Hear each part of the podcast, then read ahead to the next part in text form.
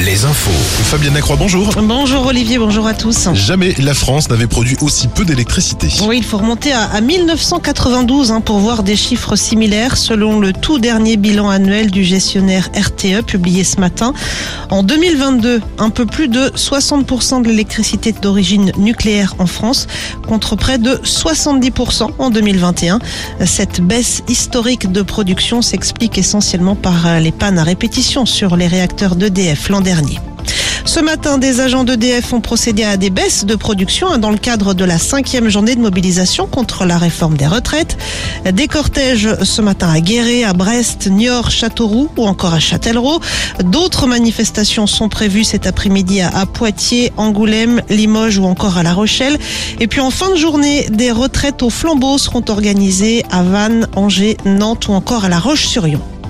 Le groupe mayennais Lactalis et la société laitière de Cran entendus aujourd'hui par le juge d'instruction en vue d'une possible mise en examen dans l'affaire du lait contaminé.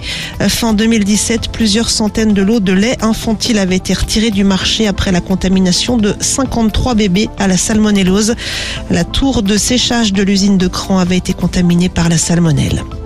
Dans le département de l'Indre, une opération de déminage s'est tenue ce matin sur la commune de Dior. Une bombe de l'aviation américaine avait été découverte il y a quelques jours dans une zone industrielle. Il a fallu la neutraliser. Le comité exécutif de la Fédération française de foot se penchera le 28 février sur l'avenir de Noël Legrette.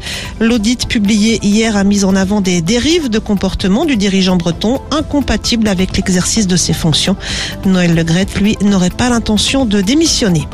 Sur le terrain, 27 ans après une première confrontation en Ligue des Champions, Nantes retrouve la Juventus de Turin ce soir, mais cette fois en Ligue Europa, 16e de finale aller en Italie, match à suivre à partir de 21h sur W9.